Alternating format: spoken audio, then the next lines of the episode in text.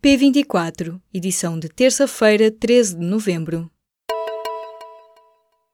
Londres e Bruxelas terão chegado nesta terça-feira a um acordo a nível técnico sobre o texto definitivo do Tratado de Saída do Reino Unido da União Europeia.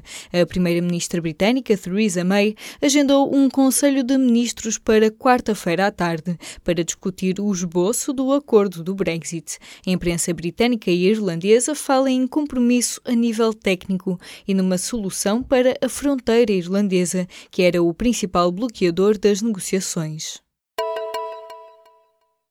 O valor dos novos empréstimos à habitação atingiu 7.293 milhões de euros nos primeiros nove meses do ano.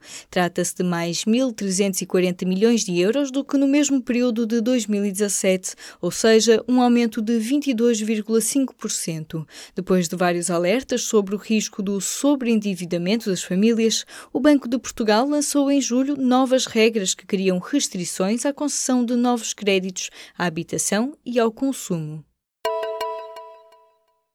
O aumento do salário mínimo nacional ajudou a reduzir o fosso entre os salários mais altos e os mais baixos em Portugal.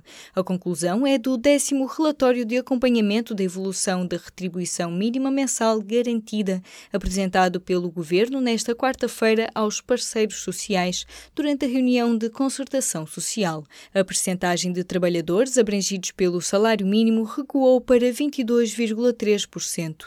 Estes dados servem de base para o início da discussão sobre o salário mínimo nacional em 2019. Atualmente situa-se nos 580 euros.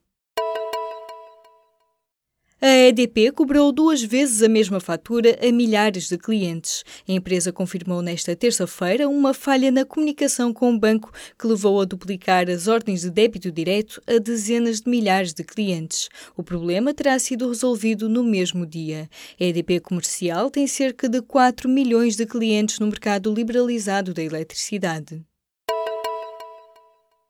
Morreu na segunda-feira Stan Lee, o criador de super-heróis dos quadradinhos da Marvel. Ao longo dos seus 95 anos de vida, Stan Lee foi a mão e mente criadora de alguns dos nomes mais memoráveis da banda desenhada da Marvel, como Homem-Aranha, Hulk ou os X-Men.